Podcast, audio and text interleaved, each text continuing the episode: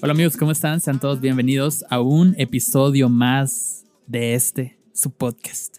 Hoy eh, estamos ya en el episodio número 18, ya estamos ya llegando al final, casi al final de esta temporada, eh, de esta primera temporada. Espero que, que hayan estado disfrutando junto a mí estos primeros eh, esta primera temporada y estos primeros episodios de prueba, de prueba y error, de cambios radicales, de cambios, eh, de cambios de escenario. Y yo creo que la segunda temporada va a traer más cambios de lo que yo había esperado. eh, se vienen cambios grandes, eh, se vienen cambios bastante... cosas que no, que no me esperaba, cosas que que nacieron de la nada y que pues, eh, pues ni modo, toca echarle ganas, hacerle para adelante, así que probablemente tengamos que mudar nuevamente. ay, hombre, ay, ay, hombre. Las vueltas de la vida, probablemente tenemos que mudar el escenario, eh, el, el, el, estudio. Este Just Ricky Studios tendrá una nueva casa, un nuevo ambiente, un nuevo, un nuevo lugar y pues, eh, pues no queda de otra, ¿verdad? No queda de otra adaptarse a un nuevo estilo de vida, así como usted lo escucha.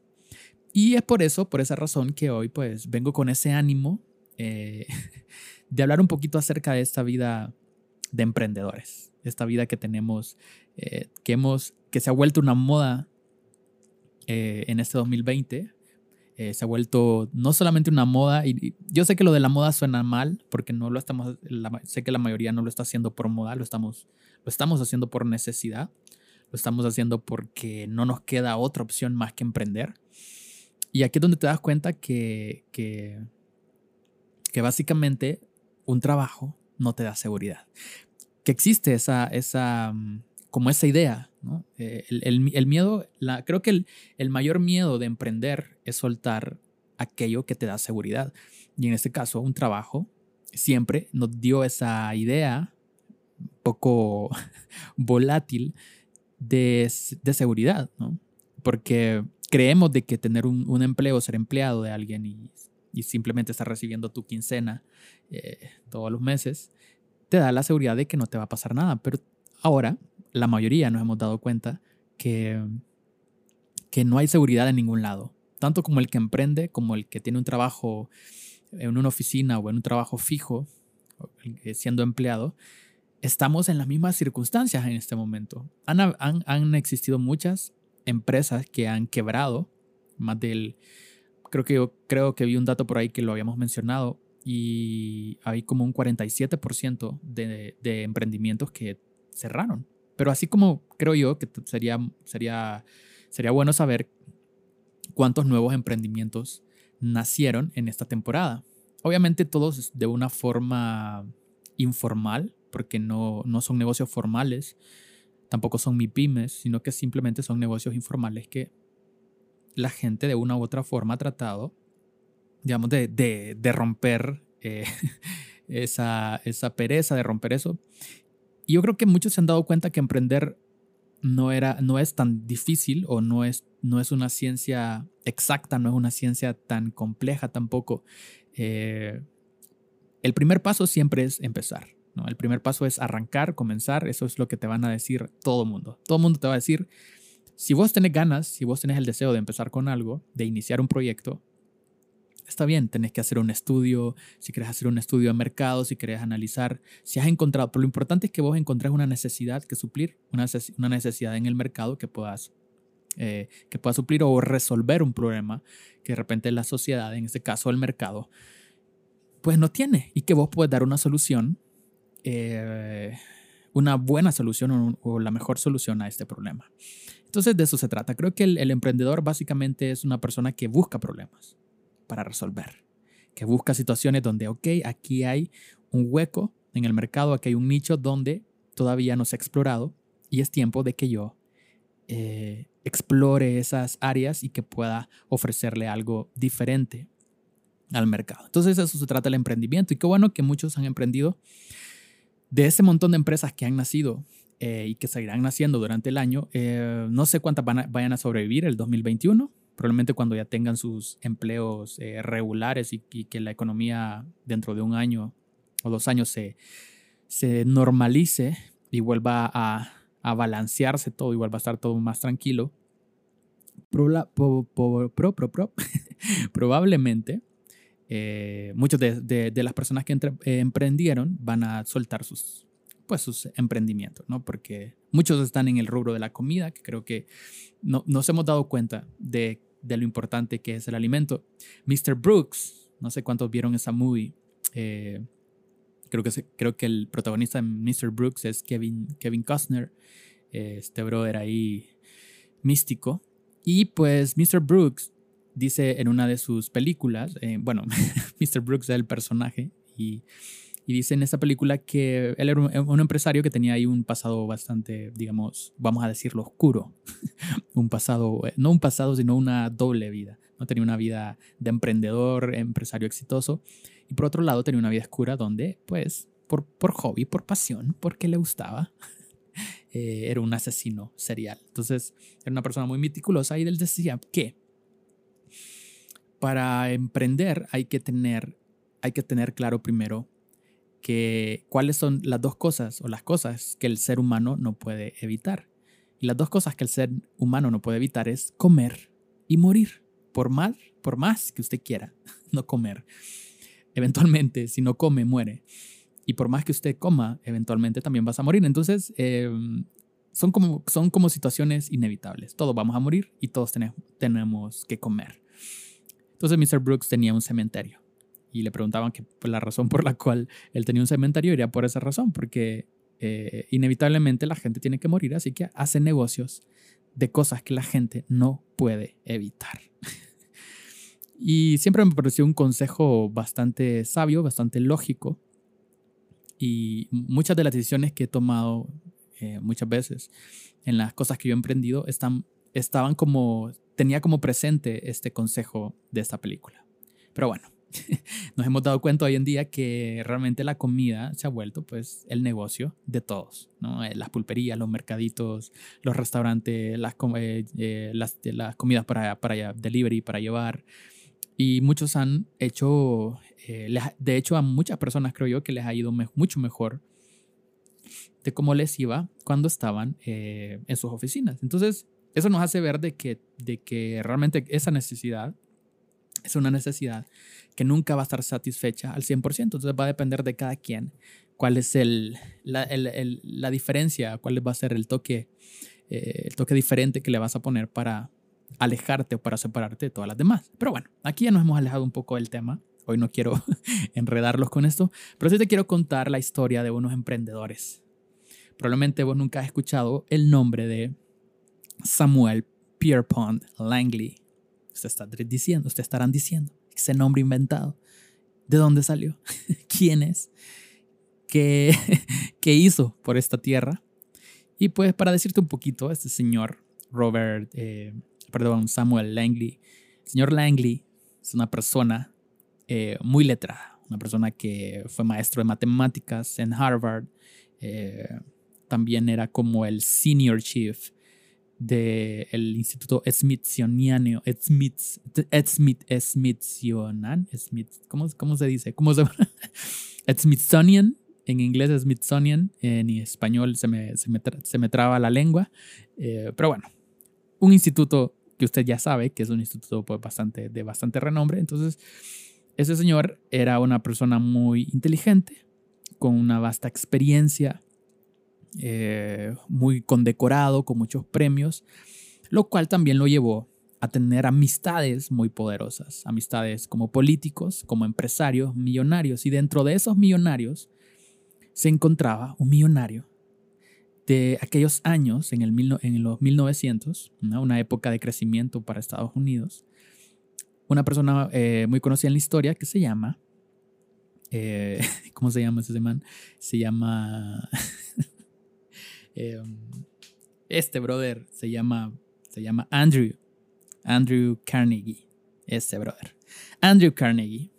Andrew Carnegie. Eh, si ustedes revisan en la historia de, Andrew Carnegie, es un, era un millonario, millonario en aquellos tiempos y pues ha dejado un legado eh, enorme en la historia de, Estados Unidos, de, los hombres más poderosos eh, de Estados Unidos. Hablando económicamente, pues nada más. Es como que usted diga, yo ahorita soy amigo, amigo de Bill Gates o amigo de Jeff Bezos o amigo de Mark Zuckerberg. Así, tal cual. Ser amigo de, ser amigo de, de, de, Carnegie era lo equivalente a que usted sea amigo de los hombres más millonarios, más ricos del mundo. Entonces, ese señor, Langley, era amigo de este brother. Eran aleros. Así que eh, emprendieron un proyecto muy ambicioso que era el de construir el primer aparato, la primera máquina voladora. El primer sistema que se pudiera sostener eh, en el aire por, unos, por un buen tiempo prolongado. Así que estaban en esta lucha por hacer el primer avión. Así como usted lo escucha, Langley tenía eh, las mejores amistades, los mejores eh, inversionistas, consiguió el mejor equipo de gente preparada, gente con mucha experiencia, gente que tenía todo para lograr el éxito en la vida. Aparte de eso, pues le dieron un presupuesto ilimitado. En aquellos momentos 50 mil dólares. En, hoy en día no sé cuánto sería, pero eh, obviamente en ese momento era 50 mil dólares. Era mucho dinero. Mucho, mucho, mucho dinero. En la actualidad pues serían millones de dólares. ¿no? Entonces emprendieron este proyecto. Se podría creer que, que tenían la fórmula perfecta para lograr el éxito. Dinero, fama, conocimiento, amigos, políticos, eh, no redes sociales, pero sí tenía la prensa. El New York Times estaba documentando paso por paso lo que Langley estaba por, por lograr, que era eh, hacer que el primer avión eh, volara, ¿no? que existiera el primer avión, el primer avión en la historia del mundo. Miles, miles, miles de kilómetros, muy lejos de donde estaban los spots de las luces y los periódicos y la fama y el dinero, había un, par de hermanos, un par de brothers, dueños de una tienda de bicicletas, llamados Wilbur en Orville Wright, más conocidos, como usted y yo los conocemos, los hermanos Wright. Exacto, esos, esos brothers, dueños de una tiendita en Ohio, emprendieron este negocio de bicicletas y luego se les ocurrió. Eh, nació esa pasión en sus interiores, en, sus corazoncitos, para comenzar a diseñar y construir el primer aeroplano, el primer avión tripulado por alguien. Así que tenemos estas dos, estos, lados, estos dos lados de la historia. Tenemos al rico, poderoso, millonario, famoso, eh, con, los estudios, y tenemos a dos eh, humildes hermanos con un sueño, con una visión, con una pasión en su corazón, dispuestos, los dos, ambos grupos, A y B, detrás del mismo, de la misma meta, que era construir el primer avión. Usted sabe que con la, con la historia, em, ya todos sabemos de que, cuál es el final de esta hermosa, increíble historia, pero eh, al final de todo, en 1903, los hermanos Wright, sin, sin financiamiento, sin políticos, sin ayuda, sin un equipo eh, de genios, sino que un equipo de amigos y de conocidos que, se, que creyeron en este proyecto, se aventuraron a construir ese primer avión y en 1903 en Ohio hicieron volar por 59 segundos a 120 pies de altura, voló el primer avión en la historia de la humanidad. No estaba en New York Times para cubrir la nota, no estaba en ningún periódico importante, había, sí estaba siendo filmado, por, me imagino por algún, algún eh, periódico local, pero los spots, las luces estaban en otro lugar, muy lejano, donde estaba la fama y el dinero. los hermanos Wright tenían algo singular, algo muy importante que usted y yo tenemos que buscar, que usted y yo tenemos que ir detrás de ese, de ese sentido de esa dirección que nos va a hacer triunfar. Entonces, el problema del emprendedor es que cree que necesita tener siempre el financiamiento, los amigos, la influencia, el conocimiento profesional para hacer algo. No digo que estas cosas sean malas o que vayan en tu contra. Lo que digo que estos elementos no siempre van a definir el éxito, no son una fórmula de éxito, o sea, porque nos han hecho creer de que la fórmula del éxito es el dinero, la fama, el tener amigos. Sí, o sea, hay mucha gente que acorta, acorta los procesos cuando tiene, cuando tiene este tipo de, facilidades. Y es cierto, eh, mucha gente eh, va a lograr el éxito con mayor facilidad cuando tenés estas condiciones a tu alrededor, en tu entorno. Pero aquí no, no, no nos vamos a meter en esta, en esta teoría.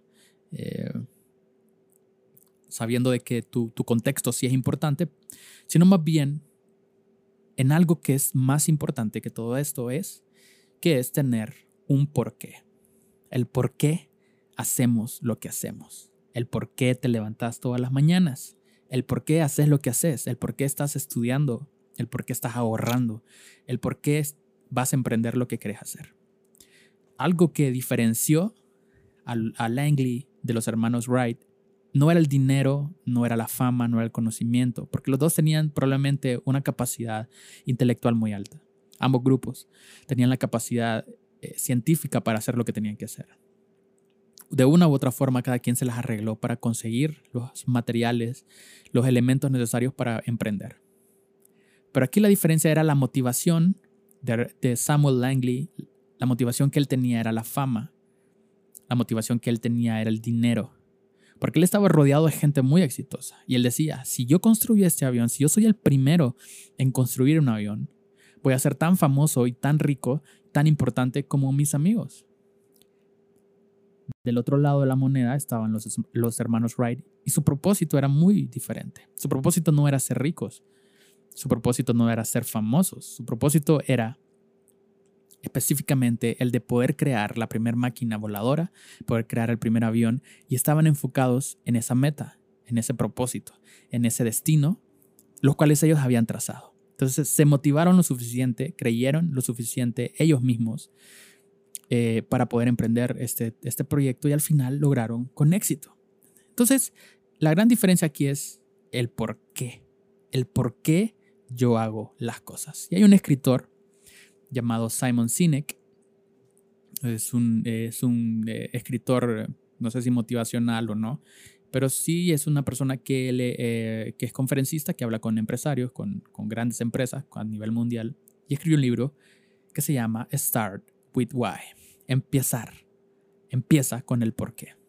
Y está inspirado este libro en un concepto eh, bastante básico que este concepto es más conocido en la arquitectura, en el arte o en las matemáticas como eh, el Golden Ratio. El Golden Ratio es como es el número divino, la proporción divina, la sección áurea, como lo conocemos los arquitectos. Es un número matemático, una fracción eh, matemática. Es una, una fórmula matemática que muchos le conocen como el número de Dios. ¿Por qué?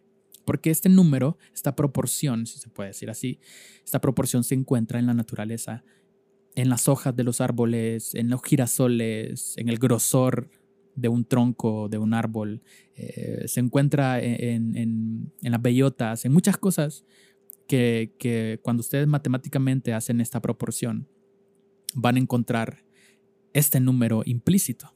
Incluso el logo de Apple está diseñado con esta proporción, con, el, con, con la proporción áurea. Entonces es súper, súper, es un número súper interesante y un tema súper interesante que está detrás de este número, por eso se le conoce como la proporción divina. Leonardo da Vinci era una persona que utilizaba mucho porque este, es, este número se fue descubierto por los griegos y a través de la historia pues ha sido transmitido este, este número. Los griegos eran personas que trabajaban de una manera súbita, sublime con las proporciones.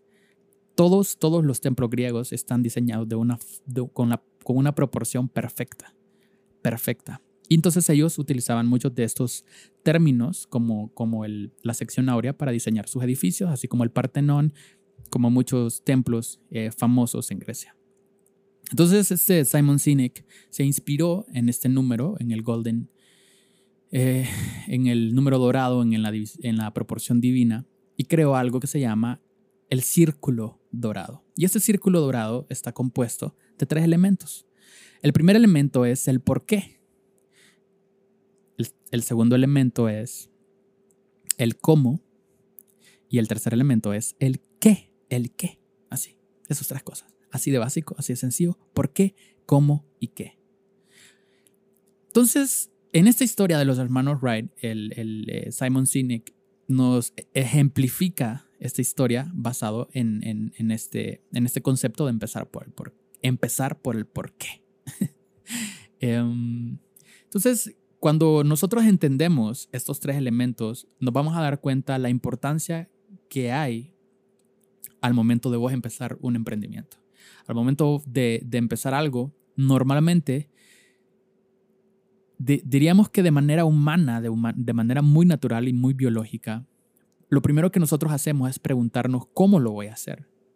Siempre, siempre empezamos por el cómo. ¿Cómo le hago?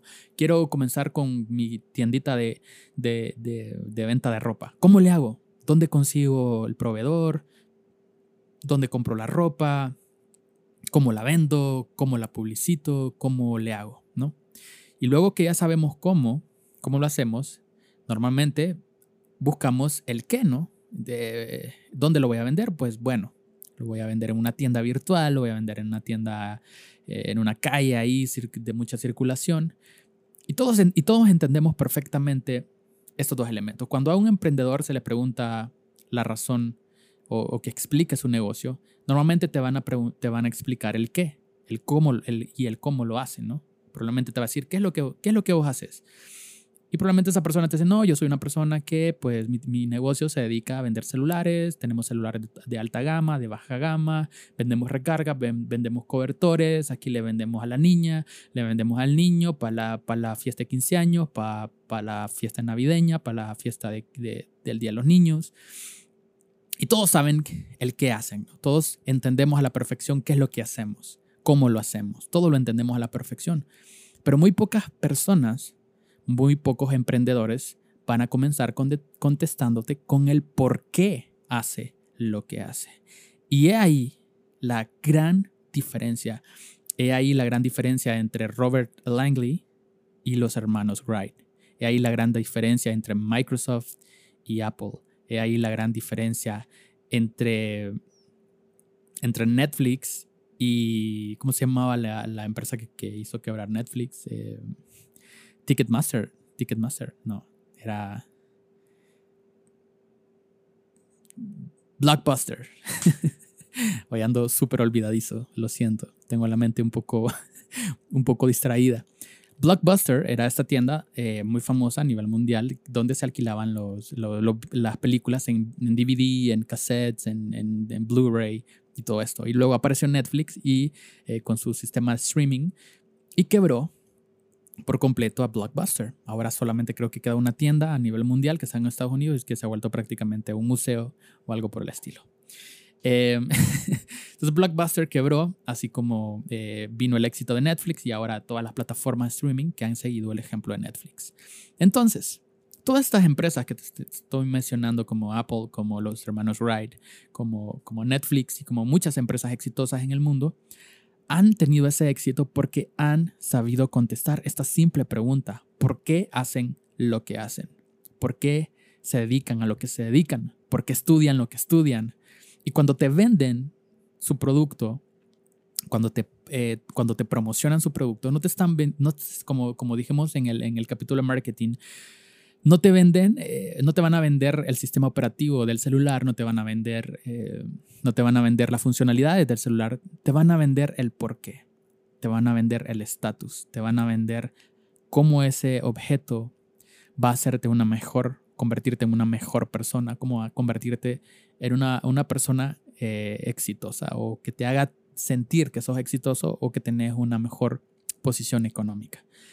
Entonces, cuando vos entendés el porqué, no necesariamente tiene que ser con un fin de engaño. Como te dije, hay empresas que siempre van a tratar de manipularte y otras que van a tratar de inspirarte. Pero cuando nos concentramos en el sentido de que vos sabes lo que querés, vos sabes cuál es la meta, el objetivo, la visión, entendés cuál es tu porqué. Partiendo de ahí, tenés que comenzar a desarrollar tu empresa. Pero nosotros comenzamos al revés. O sea, ponele que están estos tres niveles. Está el porqué, está el cómo y está el qué. La mayoría de personas comienzan con el qué, es decir, qué voy a vender, qué voy a hacer, cómo lo, de ahí luego cómo lo voy a hacer, cómo lo voy a producir, cómo lo voy a fabricar. Y si a un caso, ¿se acuerdan? Se preguntan el por qué hacen eso, ¿no? Para ganar dinero, para eh, ayudar a mi familia, para no sé qué. Y empezamos a inventarnos cosas eh, genéricas, ¿no? Respuestas genéricas, porque quiero ser una mejor, quiero ser un eh, millonario. Eso es una respuesta genérica. Ese no es un propósito, eso es algo totalmente genérico. Y, y quizás eso simplemente sea un resultado de tu trabajo. El que tengas dinero va a ser un resultado, no, es, no tiene que ser el porqué. El hecho de que tengas mucho dinero tiene que ser, tiene que ser el, el, el, el resultado final de tu propósito como empresario. ¿Ok? ¿Entendido? ¿Estamos claros? Entonces, siempre empezamos por eso. ¿Cómo llego a eso? ¿Cómo lo logro? ¿Cómo lo alcanzo? ¿Qué tengo que hacer? Y siempre estamos preguntándonos entre esas dos, el qué y el, y el cómo. Pero aquí vino este señor Simon Sinek y se dio cuenta de esta estructura y dijo, ok, si todo el mundo se pregunta cómo, el qué, y muy, muy pocas veces se preguntan el por qué, démosle vuelta a esta estructura basados en estos, en estos empresarios. Y empezó a analizar cada empresario. Simon Sinek empezó, a, empezó a, a ver la manera en cómo actuaba cada una de estas empresas y descubrió que todas estas empresas comenzaron con el por qué. ¿Por qué hacemos esto? ¿Por qué hacemos lo que hacemos? ¿Por qué diseñamos este producto? ¿Por qué nos, nos metimos en este negocio? ¿Por qué estamos haciendo esto? ¿Cuál es el propósito? ¿Cuál es el porqué de las cosas que estoy haciendo? Entonces, cuando voy a entender eso, el cómo va a venir prácticamente como una respuesta inmediata del tu por qué. Y el qué van a ser esos resultados que vos andás buscando. Entonces, básicamente, para, para dejártelo claro, lo más claro que pueda, el por qué son tu visión. El cómo es la acción. Una vez que ya sabes cómo, es, empezás a accionar, empezás a actuar, empezás a tomar decisiones. Y el qué van a ser los resultados de esas acciones. ¿Estamos claros? Entonces estamos el por qué, el cómo y el qué. Cuando vos ya sabes a qué le estás tirando, a qué necesidad le estás apuntando, cuando vos ya sabes a, qué rayos, qué necesidad y por qué razón vas a, vas a atacar esa necesidad ya tenés claro el propósito de tu empresa, entonces pasas a la siguiente etapa, es cómo lo voy a hacer cómo voy a organizar el, equipo, cómo voy a conseguir los materiales, cómo lo voy a fabricar, qué dificultades voy a tener, cómo resolverlas, cómo estructurar la empresa, ¿no? Porque eso es importante, saber estructurarla, saber tener ese, esa visión tan completa de saber qué elementos necesito para que esto eh, sea real, para que estas acciones sean concretas. Y luego de que ya sabes cómo hacerlo, vas a llegar a la tercer escalón, donde simplemente todo fluye. Y los resultados van a ser el producto final, tus ganancias, eh, tus tu, finanzas eh, en una, o sea, tus finanzas ya a un nivel superior. Pero todos tenemos que comenzar por ese proceso. Cambiado es simplemente hacerle un switch, un plot twist a tu, a tu mentalidad. Y eso está muy ligado con, con cuando, lo, cuando lo vemos desde la parte biológica. Tu cerebro está configurado de la misma, de la misma manera. Ponele que el por qué está ubicado en tu córtex, en tu neocórtex. El, el, el, el, el, qué, perdón, está en tu neocórtex. Y el por qué está toda tu zona límbica. Entonces, ¿por qué? Porque el neocórtex se basa en lo racional, pero lo límbico se basa en las emociones, básicamente. Entonces, primero vos tenés que explorar el por qué estás haciendo, es decir, tu cerebro límbico tiene que definir el por qué tenés este, este deseo, este sueño por alcanzar. Luego pasas al córtex para tomar las acciones concretas, matemáticas, números y empezar a evaluar cada una de tus opciones. Entonces, ves ese proceso, es, es tan biológico como lógico también y, los resultados que las em, grandes empresas han tenido han sido a raíz de poder entender por qué. Cuando vos hables y te pregunten por tu empresa, vos decís por qué lo estoy haciendo. no demos estas respuestas genéricas, estas respuestas de, de, de, de ahí para salir del paso, sino que entender y tener muy claro el por qué estás haciendo. Si querés lograr llegar a un punto de éxito, tenés que entender primero por qué estás luchando, por qué te levantas todas las mañanas. Que nazca en vos ese, esa pasión, ese fuego en tu interior, el buscar, el buscar eso que solo vos sabes hacer o que vos sabes hacerlo mejor que nadie o que entendés mejor que nadie. Cuando vos entendés y puedes encontrar ese problema y darle una solución, comenzás a trabajar en los demás procesos y vas a llegar a ese punto. Y aquí para, para ir cerrando, hay muchas personas que son visionarias, hay muchas personas que se les facilita encontrar el porqué, pero que por ser tan soñadores, tan, tan, ser tan fantasiosos, andan siempre en las nubes. Así que necesitan una persona que los aterrice, que son las personas que saben el cómo, que de repente no entienden mucho de visión, pero sí entienden mucho de procesos. Entonces, si vos sentís que, no sos, que sos una persona del tipo por qué o una persona del tipo cómo, cuando querés lograr una sociedad, tenés que saber encontrar un socio que te complemente en este sentido. Es decir, si vos, sos una, si, vos sos el soñador, el visionario, el que lleva esta, este, este, esta empresa a soñar, a ir por más, tenés que encontrar alguien que te aterrice y te diga, ok, señor soñador, vamos a aterrizar un poquito los pies y busquemos cómo lograr que esto sea real. Entonces ahí es donde trabajan estos dos tipos de personalidades, las personas que trabajan por el por qué y las personas que trabajan por el cómo o el qué. Así que ahí es donde se forma esta fusión única.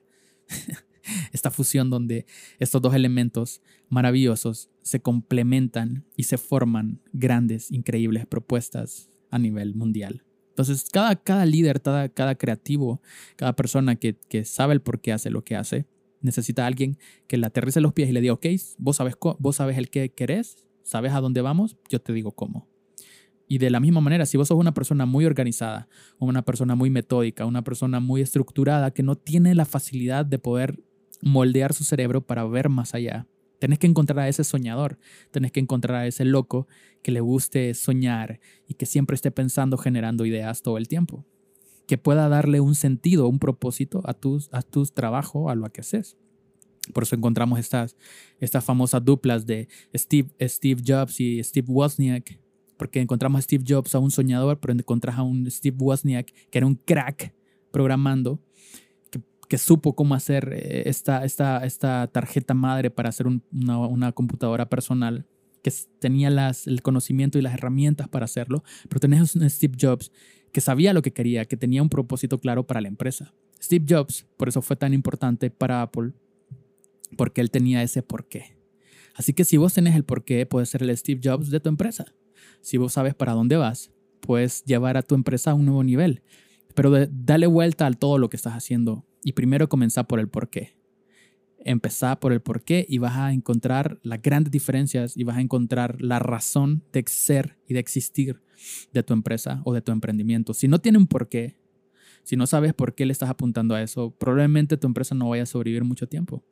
El por qué no es, el por no es, el no es la fórmula del éxito, pero sí el por qué es lo que te va a dar la suficiente fuerza, el suficiente ánimo, la suficiente valentía para continuar hasta el final, porque les vas a seguir luchando por el propósito que tiene tu negocio. No vas a luchar por un cómo, no vas a luchar por un el qué. Normalmente uno se cansa de esas cosas, pero cuando tenés algo a qué apuntarle, algo por qué levantarte todos los días, algo por qué luchar, entonces sí lo vas a hacer le vas a dar hasta el cansancio, a sudar, sudar y sudar hasta llegar a donde quieres llegar. Así que bueno, amigos, este es el episodio de esta semana, el episodio número 18. Ya somos unos señores, ya somos unos jóvenes que ya nos pueden meter presos, creo yo, ya podemos manejar, ya, ya podemos obtener nuestra licencia de conducir, ya somos hechos y derechos, mujeres y hombres hechos hechas y hechos y derechos. Eh, yo ya con esto del lenguaje inclusivo eh, es un poco enredado el hablar y decir las cosas. Así que bueno, em, espero que en este episodio hayan aprendido mucho, eh, que lo compartan con sus amigos, con sus em, amigos emprendedores. La segunda temporada que se acerca, como les dije, probablemente vayamos a tener mm, por ahí un break de una o dos semanas, no lo sé todavía por los cambios que les digo que vienen, que se salen de mis manos. Así que cuando se venga la nueva temporada, la idea es seguir hablando de estos temas de emprendimiento y que eh, pues usted pueda aprender más de historias aquí, de hondureños y hondureñas, o tal vez también extranjeros, personas que nos pueden contar y hablar un poco del de, éxito que han logrado, las cosas que han alcanzado en su vida, en su recorrido. Así que este solamente es la apertura, la bienvenida en sus 18, en sus 18. Este, este, este podcast ha cumplido 18, ya es, somos hechos y derechos. Eh, podemos votar, podemos, podemos salir sin permiso de nuestros padres, podemos hacer muchas cosas. Así que ya estamos creciendo, estamos madurando, estamos siendo personas ya más responsables. Así que vamos a comenzar a hablar de cosas ya de adultos, probablemente.